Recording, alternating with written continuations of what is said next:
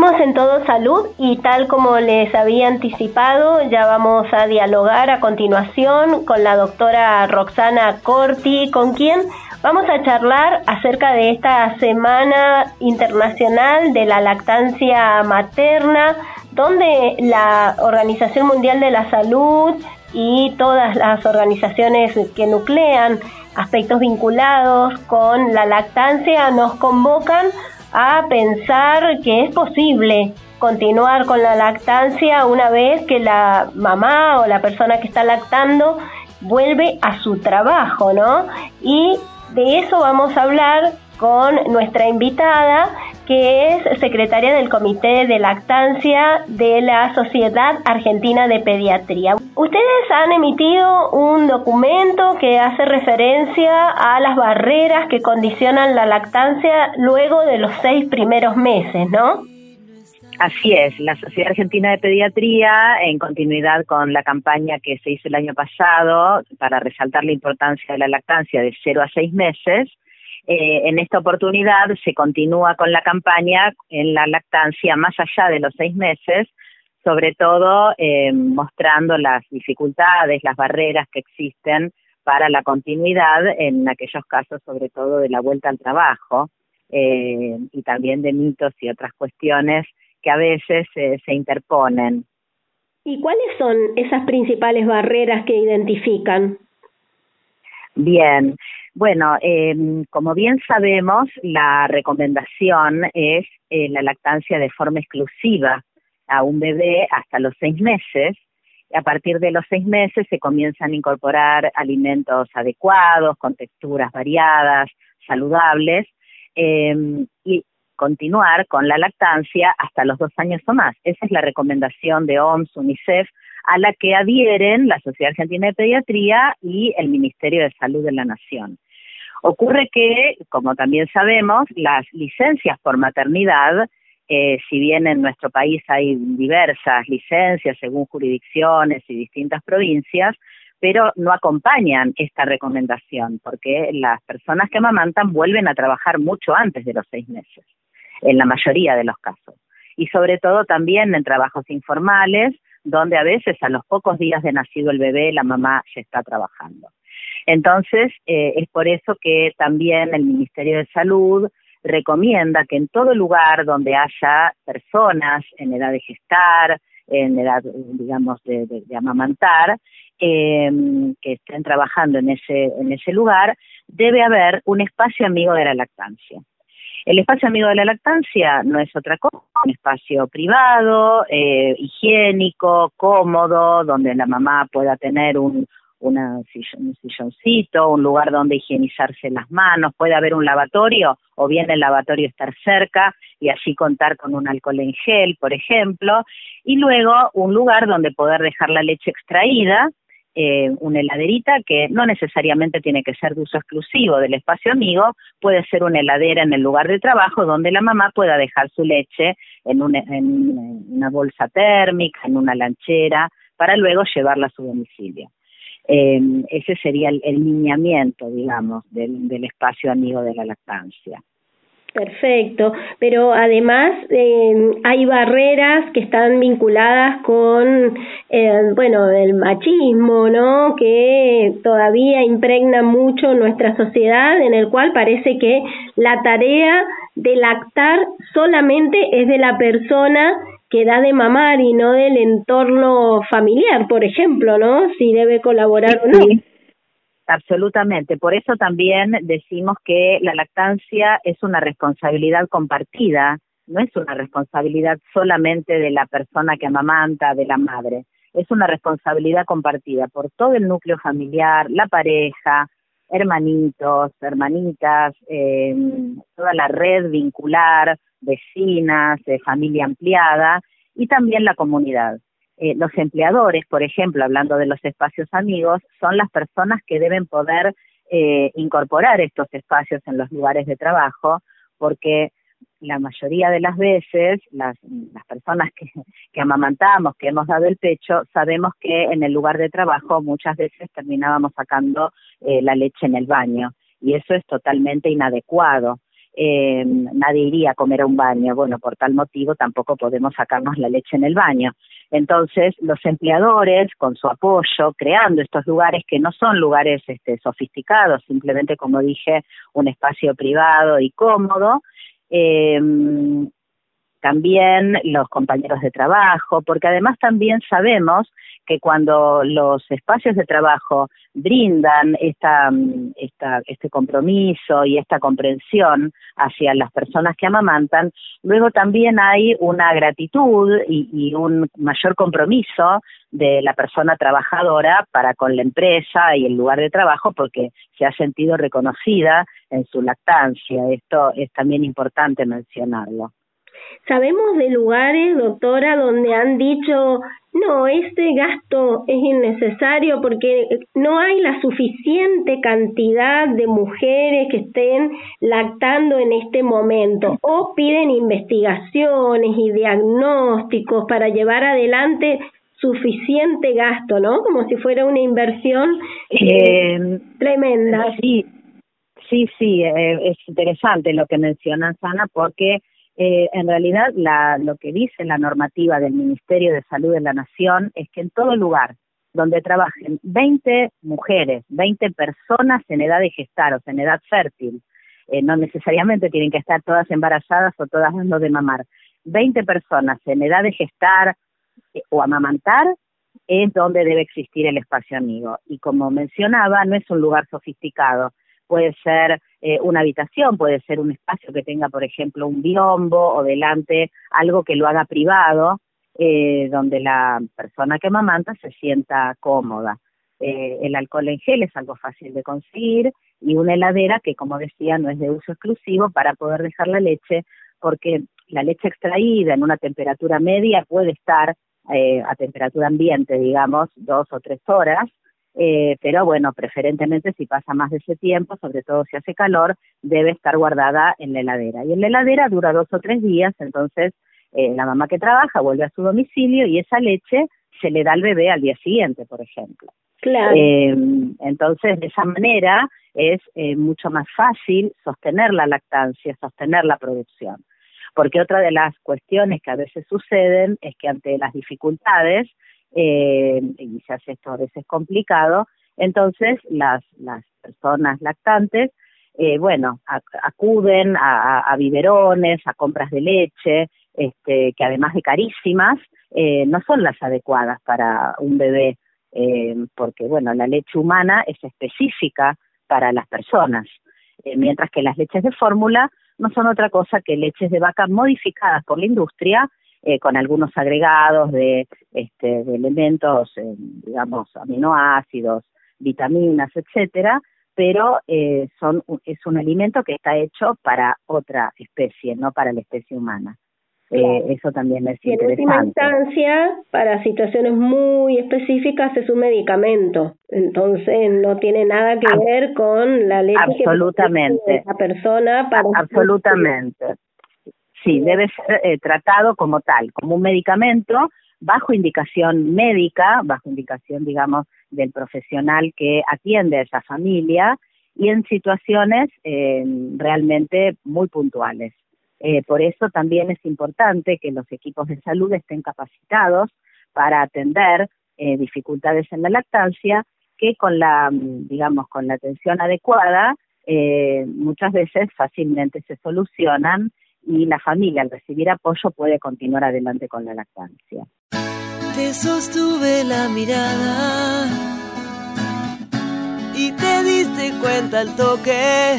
Y habíamos dejado pendiente poder analizar algunos datos de la encuesta nacional de lactancia del año 2022. Yo particularmente le eh, cuento que cuando empecé a dedicarme al periodismo científico hace unos 25 años, realmente eran tan bajas las tasas de eh, lactancia materna que ver los números que hoy se están dando, como por ejemplo que 9 de cada 10 niños de 0 a 6 meses reciben lactancia materna, 91,7%, y la mitad lo hace en forma exclusiva, y comparando con aquellos años, realmente veo un cambio muy importante y quiero asentarme en esa mirada positiva para seguir construyendo. Doctora, ¿cómo lo ve usted desde su ejercicio profesional? Sí, es, eh, digamos, en los números van lentamente mejorando. Eh, en esto, digamos, yo también tengo una mirada este, optimista. Eh, como bien decías, nueve de cada diez bebés menores de seis meses reciben lactancia eh, aunque no de forma exclusiva, o sea, reciben alguna toma de pecho en el día. La mitad de ellos lo reciben en forma exclusiva en distintos meses, o sea, a los dos meses, a los tres, a los cuatro. Pero si vemos la cifra de lactancia exclusiva al sexto mes, en el país es de, digamos, llega apenas al 45%, lo cual es mejor que en, en años digamos, tiempo pasado, es mejor que en años anteriores, pero aún, digamos, no tenemos eh, una, si sabemos que la recomendación es lactancia exclusiva hasta el sexto mes, eh, apenas el 44 y pico por ciento, podríamos decir el 45 por ciento, a los seis meses toma pecho en forma exclusiva. Muchas veces lo hacen en forma parcial, o sea, complementando con otras leches, ¿no? y a los seis meses Sí, sí, digo, siguiendo con lo que habíamos estado hablando en el primer bloque, quizás la causal del abandono ahora es distinta, ¿no? Porque en aquellos años, cuando yo me remito, era como que el mensaje publicitario fue tan fuerte para el abandono de la lactancia materna, mostrando eh, imágenes ficticias de bebés rozagantes y leches que se comercializaban, que eh, las mujeres en esa época abandonaron la lactancia materna por ese impacto. Hoy se sabe que la lactancia materna es mejor, pero están todas estas barreras que analizamos y sobre las que habría que trabajar, que ya es un trabajo social y legal muy importante, ¿no? Sí, absolutamente. Por eso estas campañas visualizan las, las dificultades y las barreras justamente. Eh, esto que mencionabas, ¿no? Eh, cuando hablamos, por ejemplo, en la década del 60, 70 del siglo pasado ya, eh, digamos, producto de la irrupción de las empresas lácteas, de los laboratorios, fabricantes, enormes fabricantes de, de, leches, a partir de allí se hizo muchísima propaganda que hizo que mermara la lactancia natural. En estas últimas décadas se ha ido, digamos, a, partir de las campañas y de la concientización de una alimentación más natural y saludable, eh, la lactancia ha ido ganando eh, terreno, digamos, ¿no? Eh, que nunca debió haber perdido, porque sabemos también que está absolutamente relacionada con la salud, no solamente en la infancia, sino también a largo plazo. Los estudios en los últimos años, podríamos decir en la última década, muestran que eh, y menos de una década, porque los estudios de los que hablo son del año 2016, 2017, donde se ha puesto, eh, digamos, se ha hecho hincapié en todo el valor de la microbiota, de, una alimentación saludable, digamos, de las bacterias en el intestino que hacen que eh, esa persona al, comer y al, y al, recibir, en este caso, leche humana, un lactante, va a tener una flora bacteriana saludable que le va a otorgar a lo largo de la vida mayor eh, salud y menor riesgo de enfermedades crónicas, por ejemplo. Por eso decimos que los bebés amamantados eh, en su vida futura van a tener menos riesgo de obesidad, menos riesgo de sobrepeso, de diabetes tipo 2, de enfermedades cardiovasculares como la hipertensión, eh, porque bueno, los estudios, eh, digamos, han, mostrado que la lactancia disminuye el riesgo de estas enfermedades, no solo para el bebé amamantado, sino también para la persona que eh, da el pecho. Claro, y yendo ya para finalizar en este camino de salvar barreras y eh, prejuicios, mitos. Vemos, por ejemplo, que entre los em, eh, la información que brindan las madres de los motivos por los cuales eh, se abandonó la lactancia materna está el me quedé sin leche o el niño o la niña dejó solo la teta, se quedaba sin hambre porque mi leche no lo alimentaba, ¿no? Además de esto de tener que salir a trabajar. ¿Cómo podemos responder frente a esas ideas? Bien, eh, bueno, obviamente hay situaciones puntuales que tenemos que analizar, pero cuando una mamá acude a la consulta diciendo me quedé sin leche, esto no es algo, digamos, que ocurra eh, naturalmente. Eh, cuando hay eh, estímulo en el pecho y hay, digamos, tomas al pecho frecuentes, eh, la leche se produce. Eh, si hay dificultades, por eso mencionaba antes la importancia de la capacitación de los equipos de salud para acompañar la lactancia, ¿no?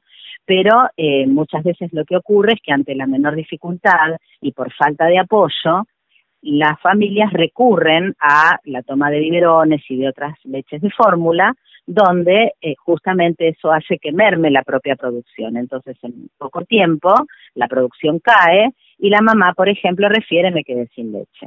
Por eso la manera de revertirlo es con acompañamiento, con apoyo, con consejería en lactancia y eh, ayudando, digamos, a que el bebé recupere la frecuencia eh, de, las puestas al pecho, ¿no?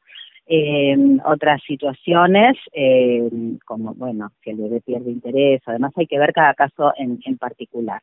Eh, pero bueno, son situaciones que el equipo de salud debe acompañar y algo muy importante también a mencionar es el deseo de la madre para amamantar, ya sea para iniciar la lactancia o para continuarla, ¿no? Porque bueno, esto también es importante, el, el deseo de la mamá y de la familia de seguir adelante con la lactancia, pero siempre esa decisión debe ser una decisión informada en base al conocimiento que podemos brindarle a las familias de los beneficios importantísimos que tiene la lactancia humana. Claro, porque muchas veces se toma la decisión sin saber que a la larga el hecho de que se prevengan muchas enfermedades en el niño o niña significa que ese tiempo que se invierte y se pone a disposición el cuerpo y la energía, porque eso es lo que significa la lactancia y por eso a lo mejor algunas mujeres deciden no, no ponerlo a disposición y con total soberanía sobre su cuerpo, pero si no está informada, eh, después eh, se complica mucho más la crianza a partir de la aparición de enfermedades que está probado que tienen que ver ¿no? con que no haya lactancia absolutamente, sobre todo las, las enfermedades propias de la vida pediátrica, ¿no? Las, las enfermedades respiratorias, las otitis, las enfermedades gastrointestinales, las diarreas. Por eso también es importante que en los primeros seis meses, cuando los bebés aún no reciben, por ejemplo, las vacunas antigripal o la vacuna del COVID, que es recién a partir del sexto mes, eh, al recibir pecho, las mamás vacunadas pueden transmitir anticuerpos a sus bebés. Entonces, por eso también decimos que la lactancia es la primera vacuna. Perfecto. Bien, doctora, para finalizar, ¿a dónde pueden comunicarse quienes eh, necesiten asesorarse? ¿A dónde recomiendan ustedes para ir a buscar este asesoramiento que usted decía de los equipos de salud, de los equipos profesionales y especializados? Bien, bueno, cuando me refiero a los equipos de salud, hablo de las instituciones de salud en nuestro país, eh, digamos, tanto públicas como privadas. Eh, tenemos muchos hospitales, además, que son hospitales amigos de la lactancia, los que antes se llamaban Hospital Amigo de la Madre y del Niño, donde hay equipos especializados en lactancia, consultorios de lactancia, centros de lactancia, eh, y luego, bueno, eh, para la comunidad en general, en la página de la Sociedad Argentina de Pediatría hay mucha información para la comunidad al respecto y nosotros desde el Comité de Lactancia estamos siempre eh, dispuestos a brindar asesoramiento. Eh, nos pueden escribir en la página de la SAP está la información. Perfecto, doctora, muchísimas gracias por este contacto y por su generosidad con nuestro programa. Bueno, un gusto, ¿eh? Hasta luego.